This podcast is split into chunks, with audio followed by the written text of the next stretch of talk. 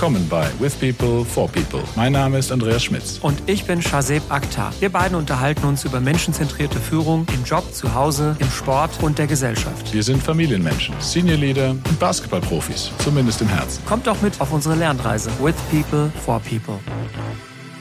Einen wunderschönen guten Abend. Guten Abend, Andreas. So, heute zu einer humaneren Zeit. Genau, humanere Zeit. Und trotz Feiertage haben wir dann doch jetzt ein bisschen Vorlauf gebraucht, bis wir zusammenkamen. Ein bisschen Vorlauf, aber ich bin ganz froh, dass das jetzt zu der Zeit auch ist, ähm, in der ich mich hoffentlich vernünftig ausdrücken kann und nicht so nuscheln wie bei der letzten Folge, wenn es einige gehört haben sollten, dann ist dann vier, fünf Uhr morgens. Ist zwar eigentlich meine Zeit, aber nicht zum Sprechen eigentlich gedacht. Insofern bin ich ja ganz glücklich und wir haben heute auch ja, spannende Themen, die wir mitgebracht haben oder eins ganz speziell. Aber erstmal, Shazib, wie geht's dir denn? Mir geht's ganz gut. Ich habe jetzt ein bisschen auch entspannen können über die letzten Tage. Mir ist apropos Nuscheln aufgefallen, dass bei der letzten Episode, die Episode über die Sprache, da haben wir ja nicht unsere normale Ausrüstung gehabt. Ich hatte irgendwie einen Kopfhörer verwendet und da klingt das so, als würde ich lispeln. Das ist total merkwürdig. Ich habe mir diese Episode mal angehört dann, als sie schon hochgeladen war und dachte mir, hm, klingt irgendwie komisch. Aber gut, diejenigen, die regulär zuhören, wissen ja, dass ich normalerweise nicht lisple. Das fand ich aber auch spannend. Mir ist eingefallen von Rolf Dobelli in einem seiner Bücher, ich weiß nicht mehr welches, welches das war, da spricht er von mentale Subtraktion. Also es klingt irgendwie so hochtrabend. Und die Idee dahinter ist, er sagt, wenn es dir mal schlecht geht, das ist eigentlich voll banal, dann stell dir vor, es ginge dir noch schlechter. Also ich habe das mal bei meinen Kindern ausprobiert. Beispiel, mein Finger tut weh. So, dann stell dir einfach mal vor, dein Arm wäre ab. Klingt irgendwie total dramatisch, ja. Aber wenn du dir das vorstellst, dann geht's dir ganz schnell wieder gut. Und ähnlich habe ich mir das dann bei der Lispel-Folge gedacht. Ja, also es ist nur eine Episode. Ich soll mir da jetzt nicht einen Kopf machen. Normalerweise habe ich das ja nicht.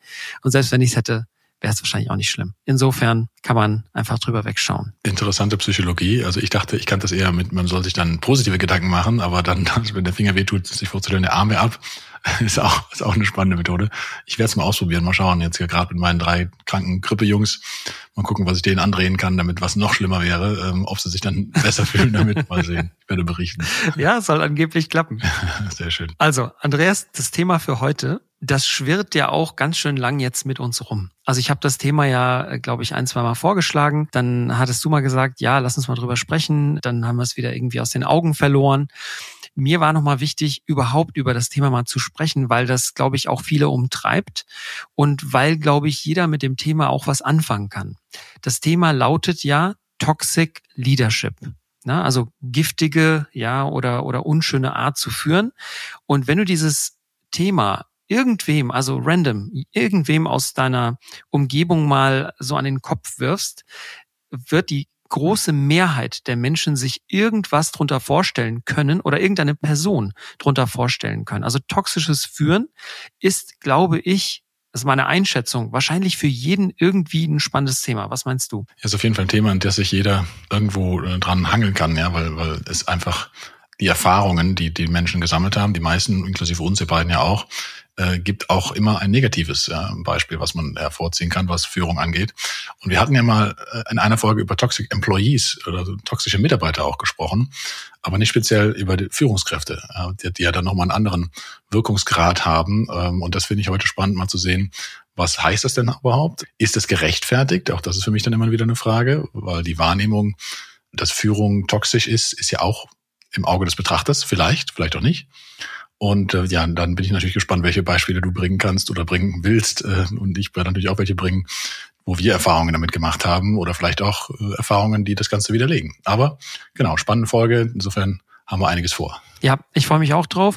Und die erste Frage, die ich dir gerne stellen würde, ist, was verstehst du denn unter Toxic Leadership. Wenn du das so hörst, was ist das Erste, was dir in den Kopf kommt? Also es gibt einen Unterschied zwischen schlechter Führung und toxischer Führung für mich. Also schlechte Führung ähm, ist im Grunde, mir fehlt das Handwerkszeug, ich führe vielleicht nicht die besten Gespräche, Mitarbeitergespräche, ich führe im Zweifel gar keine.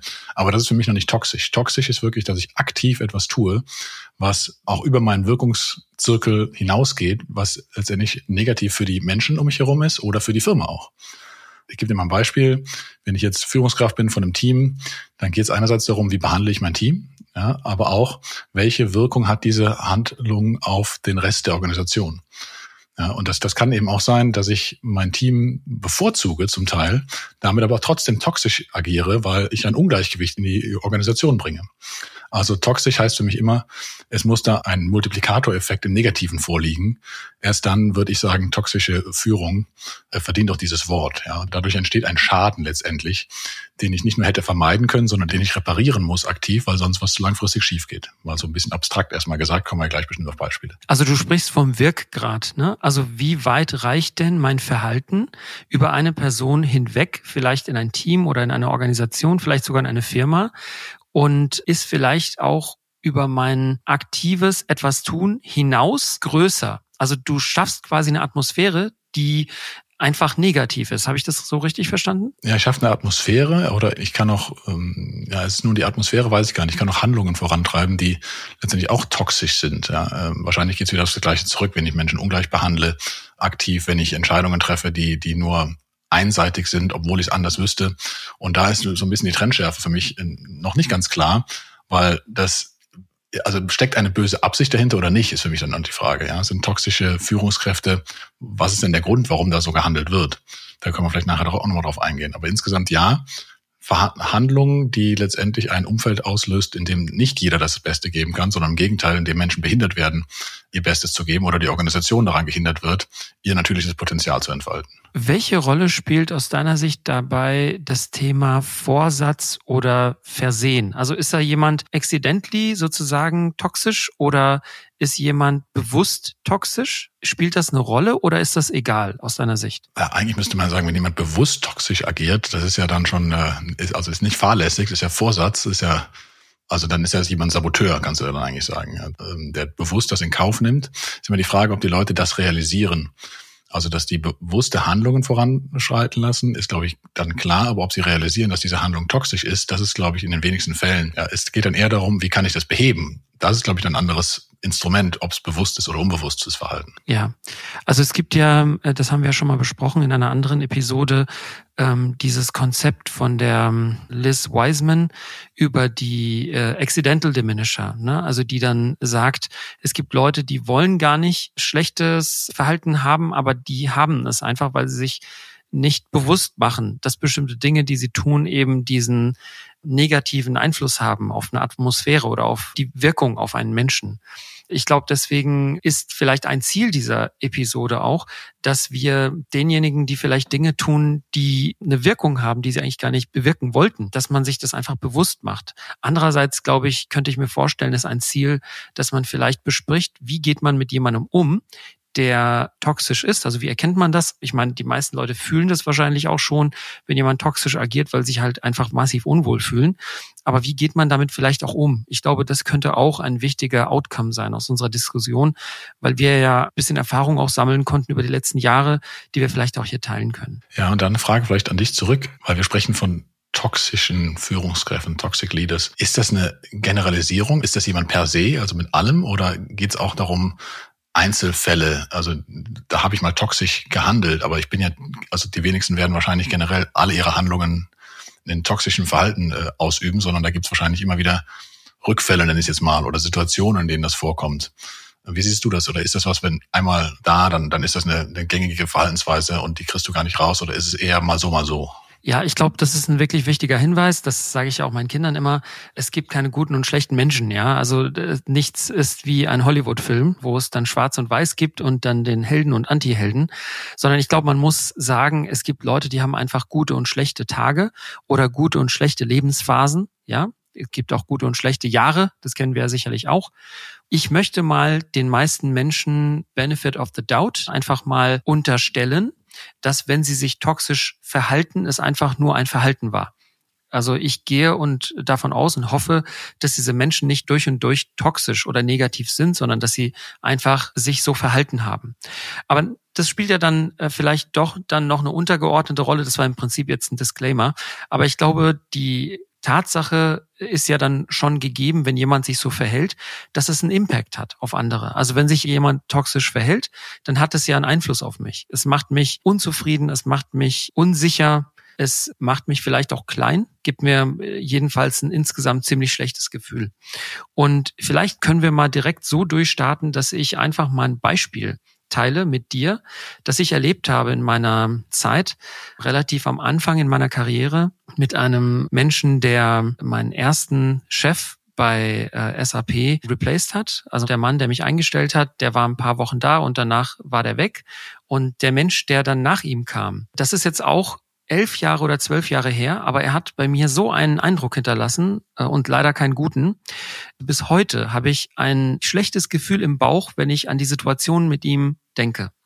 Und obwohl ich glaube, dass dieser Mensch fachlich wahrscheinlich einigermaßen kompetent war, war er als Führungskraft zumindest mit mir extrem schlecht wenn er das hört, ich kann das auch offen sagen, ich werde jetzt nicht seinen, seinen vollen Namen sagen, aber Bernd, ja, falls du das hörst, sei das vielleicht eine Einladung an dich, dir das einfach bewusst zu machen. Also was deine Aussagen oder dein Verhalten mit mir auch gemacht hat, ja. Und dass ich bis heute das wirklich auch live noch irgendwie nachempfinden kann, zeigt eigentlich, wie wirksam in diesem Fall negativ wirksam das sein kann. Also was hat er gemacht? Der kam rein in die Rolle und ich habe dann versucht, als jemand, der Teil des Inventars war, also Teil des Alt-Setups seines Vorgängers, habe ich halt versucht, dem Bernd irgendwie zu gefallen und habe dann gesehen, dass er meinen Wert erkennt. Ja, das habe ich versucht, ihm zu zeigen. Und irgendwie hat das aber gar nicht zusammengepasst. Also chemisch äh, war das, äh, glaube ich, waren auf unterschiedlichen Ebenen unterwegs. Aber ich habe mir halt Mühe gegeben, dass ich zu ihm passe. Es gab dann so ein, zwei Situationen, da habe ich gemerkt, dass die Arbeit, die ich gemacht habe, das hat für ihn nicht gepasst. Also irgendwie fand er das nicht gut. Und dann gab es, weiß ich noch, so einen Call. Da habe ich dann den Mut zusammengenommen, habe gesagt, hier Bernd, wenn du das Gefühl hast, dass ich nicht performe, wie du willst, dann hilf mir doch bitte. Sag mir, was dir fehlt. Und seine Aussage war dann, soll ich dir jetzt erklären, wie die Welt funktioniert? Das hat er gesagt. Und er hat viele solche Aussagen gemacht. Ich sag's ganz ehrlich, ich dachte mir Arschloch. Was soll das? Ja, ich bin jetzt seit zwei Jahren in der Berufswelt. Ich bin offensichtlich bemüht. Ich hatte damals auch keine Kinder, also ich habe auch viel gearbeitet. Äh, auch zeitlich war das jetzt, gab es keine, keine Einschränkung. Und mein voller Fokus war schon auf der Arbeit. Er hat mich da einfach hängen lassen. Und ich dachte mir, das ist so uncool. Und wenn ich überlege heute, ich arbeite mit mehreren Studenten auch zusammen. Ich habe auch projektgebunden, arbeite ich auch mit Leuten, die in meiner Organisation in Anführungszeichen viel weiter unten sind. Also wenn ich jetzt hierarchisch denken würde. Ich versuche immer mit den Leuten auf Augenhöhe zu agieren. Und natürlich muss man letzten Endes die Leute fragen, ob sie das auch so sehen, dass ich das tue. Aber das Feedback, was ich so kriege, bestätigt es eigentlich. Also wenn jemand wirklich super schwer vom Begriff ist, versuche ich dann trotzdem mit Würde, Anstand, Respekt diese Person abzuholen, weil ich mir denke, ich möchte nicht so sein wie, wie Bernd. Ja, so gesehen war das auch ein, ein gutes Erlebnis für mich, weil ich quasi ein Beispiel habe, wie ich nicht sein möchte. Ich weiß nicht, wie es dir da geht, aber ich kann das nicht einfach an mir so abprallen lassen. Ja, Wahnsinn. Ne? Also das muss ich jetzt mal auch sagen, das ist über zehn Jahre her, oder? Und das ist, äh, wenn ich dich jetzt sehe und du darüber sprichst, da sieht man richtig, das bewegt dich immer noch. Das hat äh, eine Spur hinterlassen. Jetzt nicht, dass das dich, glaube ich, äh, runterzieht großartig, aber ich glaube, das ist was, was dich mitgeprägt hat. Ne? Ganz schön stark jetzt gerade. Ja. ja, also ich bin letzten Endes äh, dankbar für die Erfahrung. Ja, aber in dem Moment war das wirklich blöd. Ich habe mich da ziemlich wertlos gefühlt und ich habe mir da auch gedacht, wer weiß, ob ich jemals irgendwie wertstiftende Arbeit leisten kann. Und jemand, der dann SVP ist oder EVP ist, das war er damals, der so umgeht mit Leuten, die quasi in seinem Bereich sind. Also das finde ich verantwortungslos. Also heute hätte ich natürlich auch ein ganz anderes Standing, ein ganz anderes Set an Tools auch, die ich anwenden könnte. Und ich würde ihn heute natürlich anders zur Rede stellen. Ich würde ihm anders begegnen. Aber jemand, der gerade mit dem, äh, ich war damals äh, mit der Promotion so fertig und habe quasi meine erste richtig, richtige Anstellung gehabt und konnte mit vollem Fokus mich auf die Arbeit konzentrieren. Jemand, der dir dann dieses Gefühl gibt, dass du irgendwie blöd bist, das finde ich wirklich sehr, sehr schwierig. Und, und lass mich da mal fragen, war das nur bei dir so oder haben deine Kollegen Ähnliches berichtet und gesagt? Also war das ein, ein, ein gängiges Verhalten insgesamt, das er hatte? Ja, das kann ich nicht so genau sagen, weil ich habe ihn nicht so in größeren Situationen erlebt, weil das war so eine komische Übergangszeit. Ich glaube, er hatte so Vorurteile Leuten gegenüber und die hat er nicht abgelegt. Das war zumindest mein Gefühl. Guck mal, ich meine, man kann das ja positiv drehen. Also das eine ist ja, wie hat das auf mich gewirkt? Ja, ich war damals äh, deutlich jünger als heute, grüner hinter den Ohren und vielleicht hatte ich ja auch nicht den Plan, den er wollte.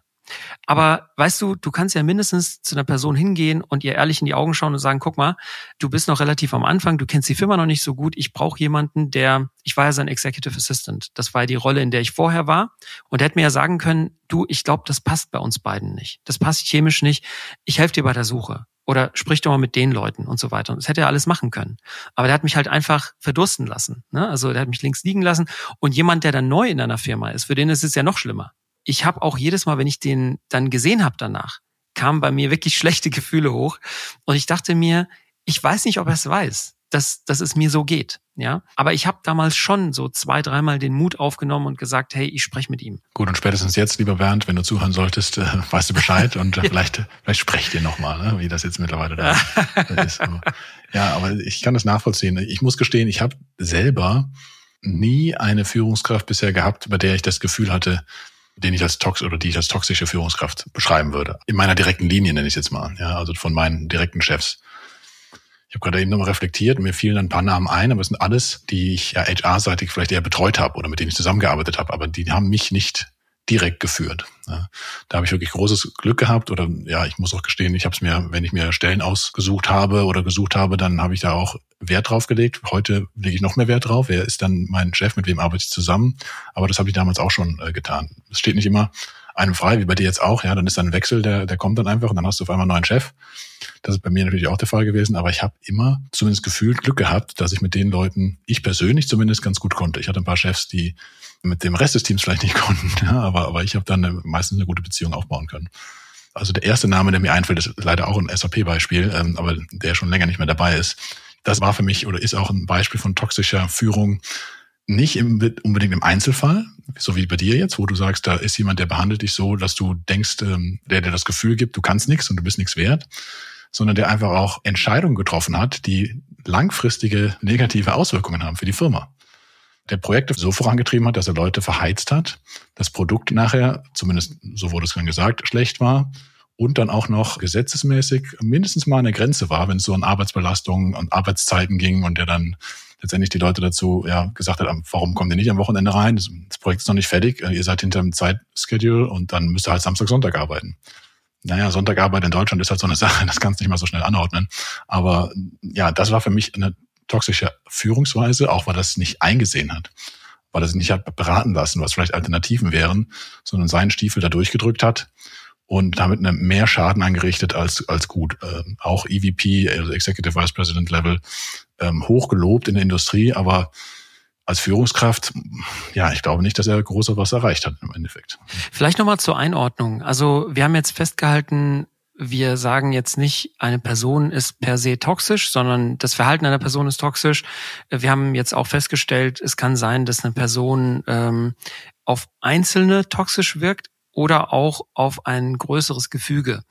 Wenn ich jetzt nochmal im Schnelldurchlauf alle Personen, die ich so als Führungskräfte bisher erlebt habe, durchgehe, würde ich sagen, die meisten Leute, die sich einem gegenüber oder einer gegenüber toxisch verhalten, verhalten sich auch vielen anderen gegenüber so. Also es ist selten so, dass du diese eins zu eins Beziehung nur hast, wo es nicht klappt sondern wenn ich jetzt zum Beispiel überlege, mit wem ich nicht irgendwie so kann, dann versuche ich trotzdem mit dieser einen Person würdevoll, respektvoll umzugehen. Also ich glaube, es ist sehr unwahrscheinlich, dass du einer Person gegenüber ein toxisches Verhalten ähm, feststellst, wenn die Person sonst aber total in Ordnung ist.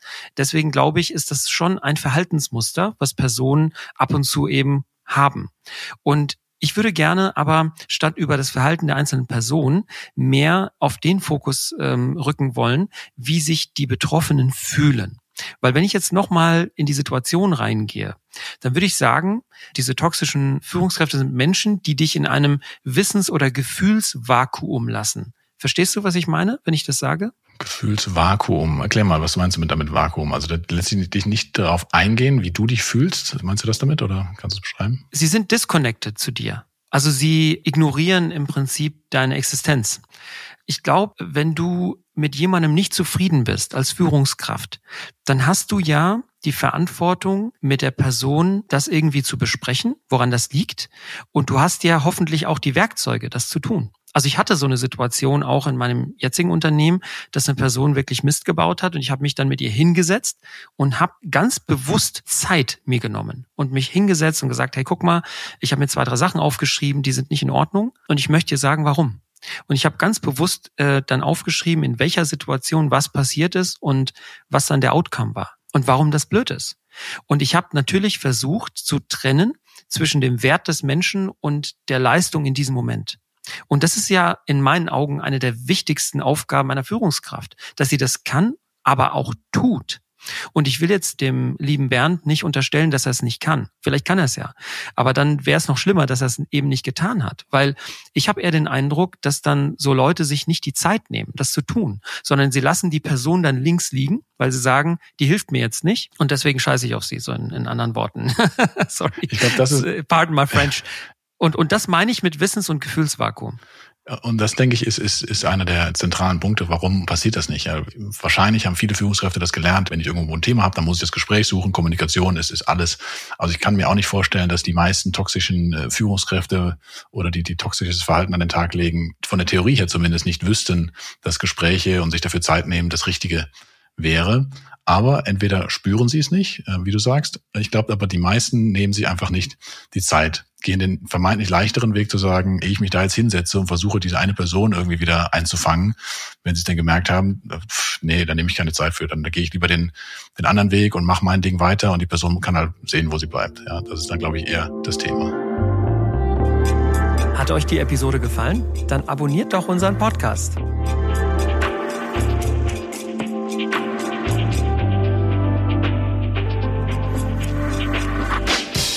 Also du sagst genau, was ich auch denke. Also das ist auch meine Konklusion an der Stelle. Es ist eine Frage der Priorisierung. Und wenn eine Person sagt, ich ignoriere jetzt quasi diese Baustelle und kümmere mich lieber um Sachen, die mich weiterbringen, dann verstehe ich das einerseits rational, aber andererseits denke ich mir dann, wenn du Leute in der Hierarchie unter dir hast, bist du auch für sie verantwortlich und dann musst du dich auch um die kümmern. Und in dem Moment, in dem du eine Person dann einfach in diesem Vakuum lässt und dich nicht kümmerst um diese Person, dann hast du meiner Meinung nach deine Pflicht als Führungskraft ignoriert. Und das finde ich extrem problematisch. Also wenn eine Person in meiner Organisation sich nicht wohlfühlt, ist es doch meine Verantwortung, dass ich gucke, dass die Person an der richtigen Stelle sitzt, ihre richtigen Skills nutzen kann und irgendwie motiviert ist. Das ist doch meine Verantwortung. Und wenn ich das nicht tue, dann handle ich eben nicht, wie ich denke, wie eine Führungskraft handeln sollte. Wie, wie siehst du das? Und challenge mich da gerne. Nee, das sehe ich auch so. Das, das Schlimme daran ist aber für mich noch viel mehr, dass wenn du jetzt mal hierarchisch gesehen weiter nach oben gehst und da dieses Verhalten an den Tag gelegt wird, dass du damit ein Beispiel setzt für andere Führungskräfte. Wenn ich Führungskräfte selber führe und kümmere mich da nicht drum, wenn die ein Thema haben oder wenn ich da ein Thema habe.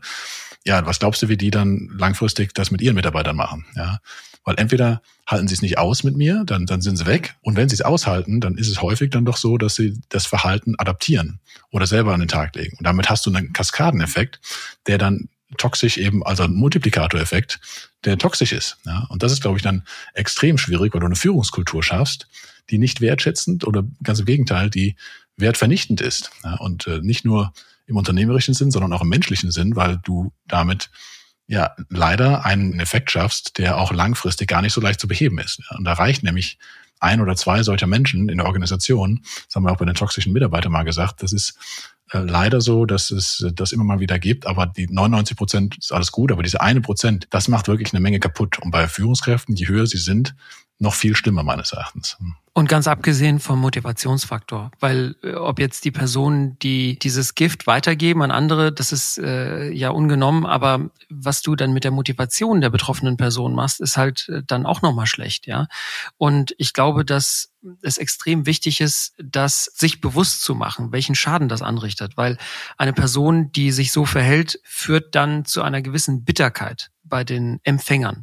Und diese Bitterkeit kann sich, wie du sagst, auch in der Firma dann verteilen. Ja, und äh, da ist meine Erfahrung nämlich spannenderweise bei äh, den Konzernen, bei denen ich gearbeitet habe, waren ja nur zwei, oder generell, ja, bei Unternehmen ist es doch häufiger mal so, ja, ich würde es nicht nur auf Konzerne einschränken, dass ich gesehen habe zumindest, dass als äh, obere Führungskraft du das Gefühl hast, na, ich leite hier Senior Leute an, ob die jetzt Führungskraft sind oder nicht, da muss ich mich nicht so viel drum kümmern. Ja. da ist doch die, die sind doch senior enough, ja. Wenn die ein Thema haben, die können das schon selber lösen. Oder dein Beispiel, ja, wo dann äh, der Bernd gesagt hat, muss dir jetzt die Welt erklären, ja. Du bist doch hier schon angestellt, du hast eine Berufserfahrung, ja, äh, sozusagen. Also abgesehen davon, dass es nicht darum geht, die Welt zu erklären, aber es ging darum, sich Zeit zu nehmen. Und nur weil du erfahren schon bist, heißt es ja nicht, dass ich mir keine Zeit nehmen muss. Ja, auch da ist Führung von Menschen ist halt ein zeitaufwendiges Thema und das hört nicht an irgendeiner Hierarchielevel auf. Und schon gar nicht, wenn ich Entscheidungen getroffen habe oder das Gefühl ver vermittle, dass jemand weniger wert ist oder weniger Wert beiträgt. Ja, das, das, das geht einfach nicht. Ja, und wir sind ja schon mittendrin auf dem Thema, was mache ich, wenn ich in der Situation bin, wenn ich sehe, dass eine Führungskraft, meine Führungskraft oder eine andere Führungskraft in der Form agiert und Schaden anrichtet, wirklich. Ja, du hast schon ein, ein Thema genannt, ist offen anzusprechen, deine Wahrnehmung, zumindest welches äh, Verhalten hat, welche Effekt ausgelöst äh, und warum. Ähm, das kann aber ja, wie du auch sagst in dem Beispiel, niedergeschmettert werden. Was gibt's noch für Taktiken aus deiner Sicht, die man anwenden kann, wenn man das beobachtet in der Form? Ja, also danke für die Steilvorlage, weil ich habe danach, ich glaube zwei Jahre später, eine Situation gehabt, in der ich äh, nicht die gleiche Situation hatte, aber das ging ein bisschen in die Richtung. Also da war ich wieder Executive Assistant, aber für eine andere Person. Äh, auch er ist nicht mehr bei der Firma. Damals sehr bekannter, auch EVP oder der war sogar äh, im erweiterten Vorstand. Der war äh, CPO, äh, Chief Process Officer und danach auch, äh, glaube ich, COO von der Entwicklung. Also hat eine große Rolle gehabt. Er war auch sehr bekannt in der Firma und er war auch jemand, der berühmt berüchtigt war für seinen Stil. Und sein Stil war so ein bisschen oldschool, holzschnittartiger äh, Leadership-Style, so ein bisschen grob, ja. Also so ein Spruch, der so bekannt war von ihm, war, ich mag Meinungsaustausch, sagte er.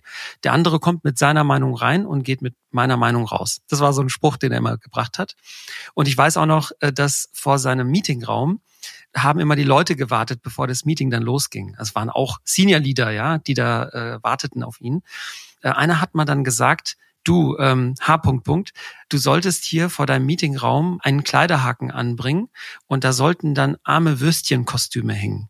Also so war das, ja, so richtig so so ein, so ein alter rustikaler Führungsstil. Und er hat die Leute, äh, also nicht nur mich, sondern für ihn habe ich äh, drei Jahre gearbeitet, also ich kannte ihn dann auch ausführlicher. Und er hat regelmäßig Leute in seinen Meetings schon sehr, sehr hart gechallenged. Und dem war es egal, wie es den Leuten ging. Also da ging es nicht groß um Würde und Respekt. Also er, ich glaube nicht, dass er unter die Gürtellinie gegangen ist. Also ich habe das so nicht gesehen, aber es war schon sehr hart wie er mit Leuten umgesprungen ist.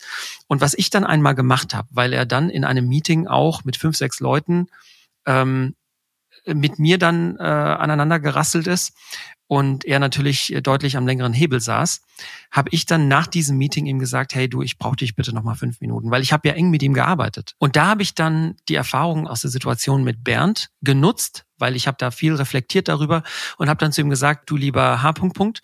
Ich habe wahrgenommen, dass du mich da hier in diesem Meeting äh, angegangen hast. Und ich will dir nur sagen, so wie du mit mir umgegangen bist oder umgehst, das wird mich nur demotivieren.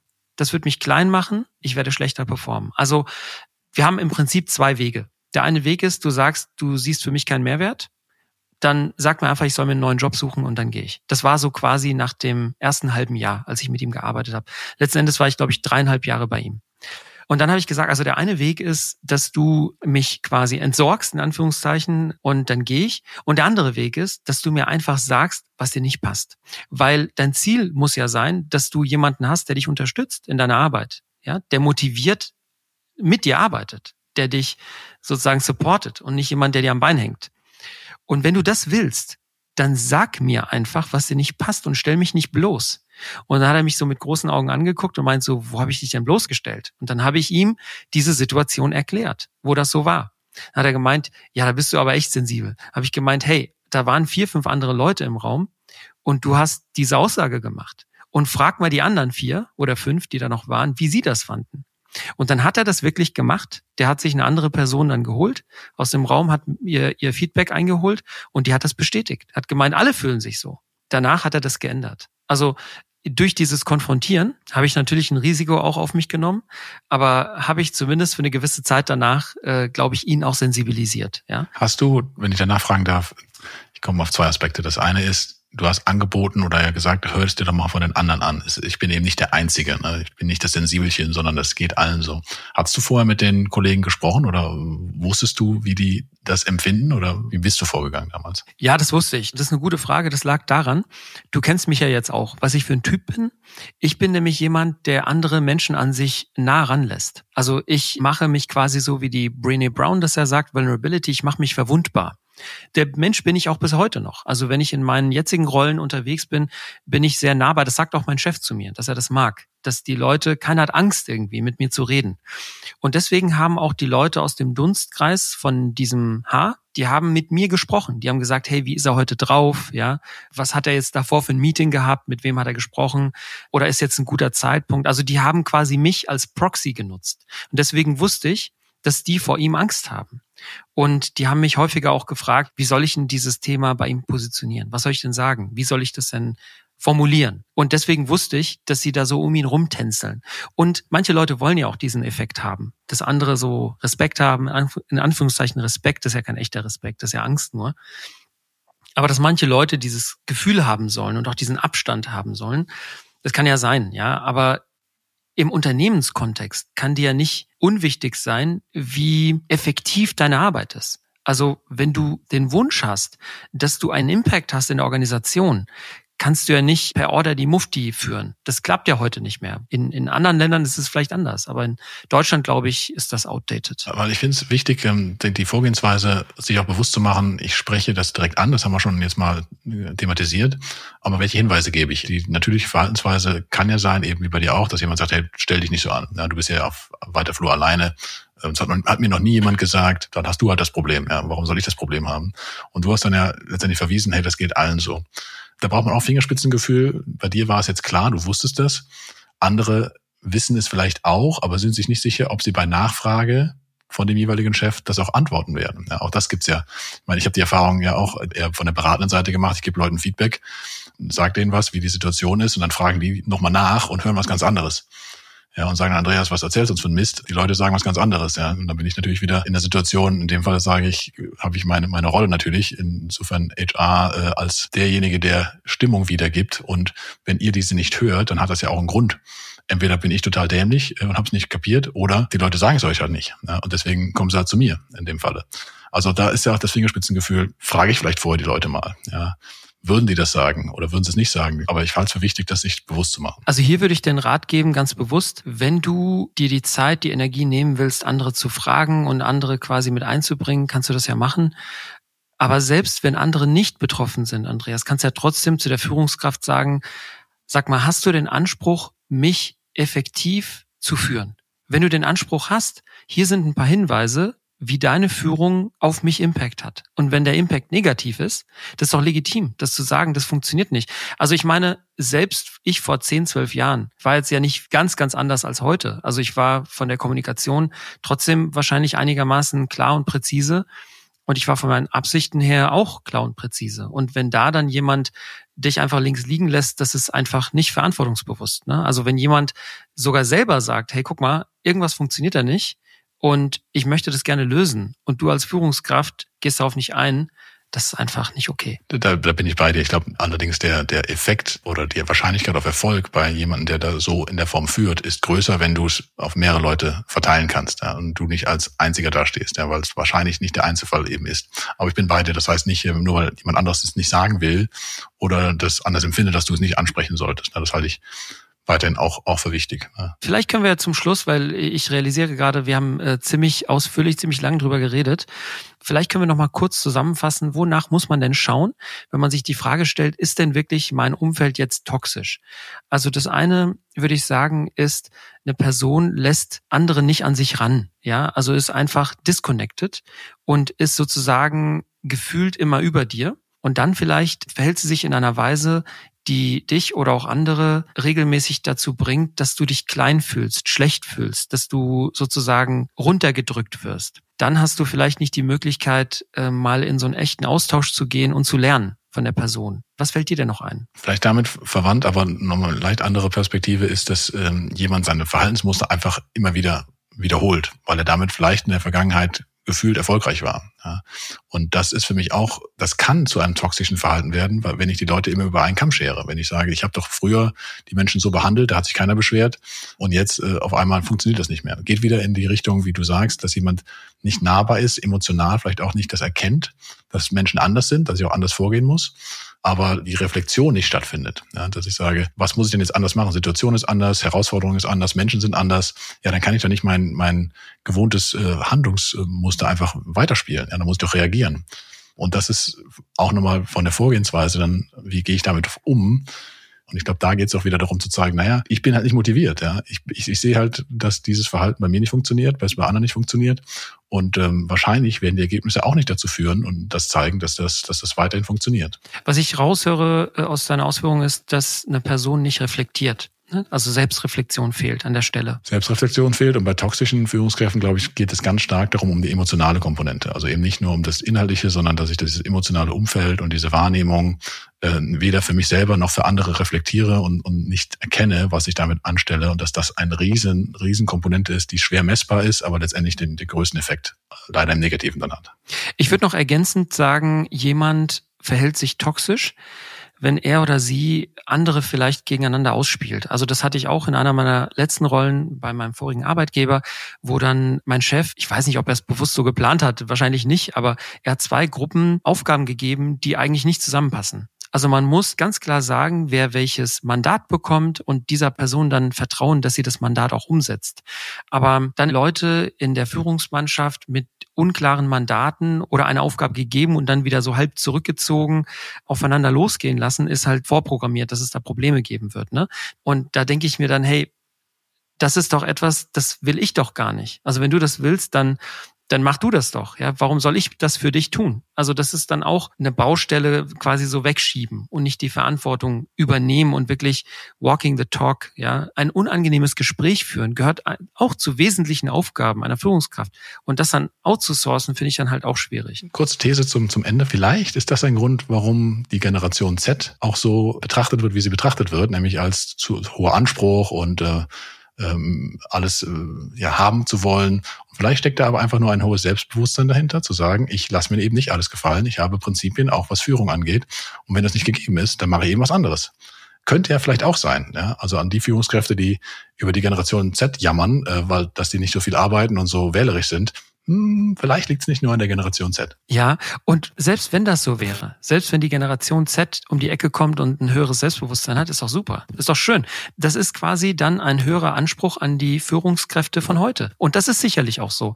Also ich glaube, dass genau diese facettenreiche Führung, die heute notwendig ist, sie auch so spannend macht. Und deswegen haben wir auch immer wieder Freude, darüber zu sprechen. Genau, jetzt finde ich den Mute-Knopf nicht gerade, aber in diesem Sinne, glaube ich, ist das ein schönes Ende, was wir hier einleiten können, nachdem wir 50 Minuten, mal schauen, wie viel wir nach dem Kürzen noch drin haben, über toxisches Führungsverhalten gesprochen haben, wobei wir erkannt haben, dass es nicht immer nur aus einer Perspektive ist, sondern äh, aus verschiedenen Dimensionen das Ganze kommt und wir ein paar Tipps versucht haben zu geben, wie man damit umgehen kann. Jeder muss für sich seinen eigenen Weg natürlich finden, aber wir, wir appellieren dazu, bitte ähm, seht es mit offenen Augen und sprecht es an um was zu verändern, weil wenn keiner es anspricht, wird sich auch nichts verändern. Genau so. Und der Appell an alle Führungskräfte, die hier zuhören oder angehenden Führungskräfte, ähm, versucht die Leute nicht in einem Wissensvakuum zu lassen. Ja, also die wissen nicht, wo sie dran sind oder auch in einem Gefühlsvakuum. Sagt ihnen einfach, was Sache ist. Weil ich glaube, das Schlimmste ist, jemanden einfach im Ungewissen zu lassen. Und wenn man ein Problem angesprochen hat und sich auf den gleichen Nenner gebracht hat, dann kann man auch den Entschluss fassen, dass man getrennte Wege geht. Aber lasst die Leute nicht stehen. Redet mit ihnen. Wenn unsere Kalender jetzt morgen ganz voll werden, auf einmal von unseren Mitarbeitern angefragt, dann wissen wir, was wir falsch gemacht haben. Ähm, oder richtig, je nachdem. Nein, das ist super. Das ist super. Dann trauen Sie sich mit uns zu reden, das ist doch super. Dann trauen Sie sich leider erst nach dem Appell, denn der im Podcast war. Nein, Quatsch. In dem Sinne, José, ich wünsche dir noch einen schönen Abend. Ähm, danke für den Austausch, für die Ehrlichkeit und äh, ja, deinen, deinen ehemaligen Chef, von dem du berichtet hast, den toxischen, ja, geht mal Bier trinken, sage ich. Genau, also vielleicht schreibe ich ihm mal und dann schicke ich ihm einen Link zu der Episode. Lieber Bernd, ja, nimmst du nicht übel. Jeder soll auch die Chance bekommen, sich zu verbessern, sich zu verändern. Und mir hat es letzten Endes ja was gebracht, auch wenn es unangenehm war in der Situation. In diesem Sinne, schönen Abend allenseits. Also, bis bald.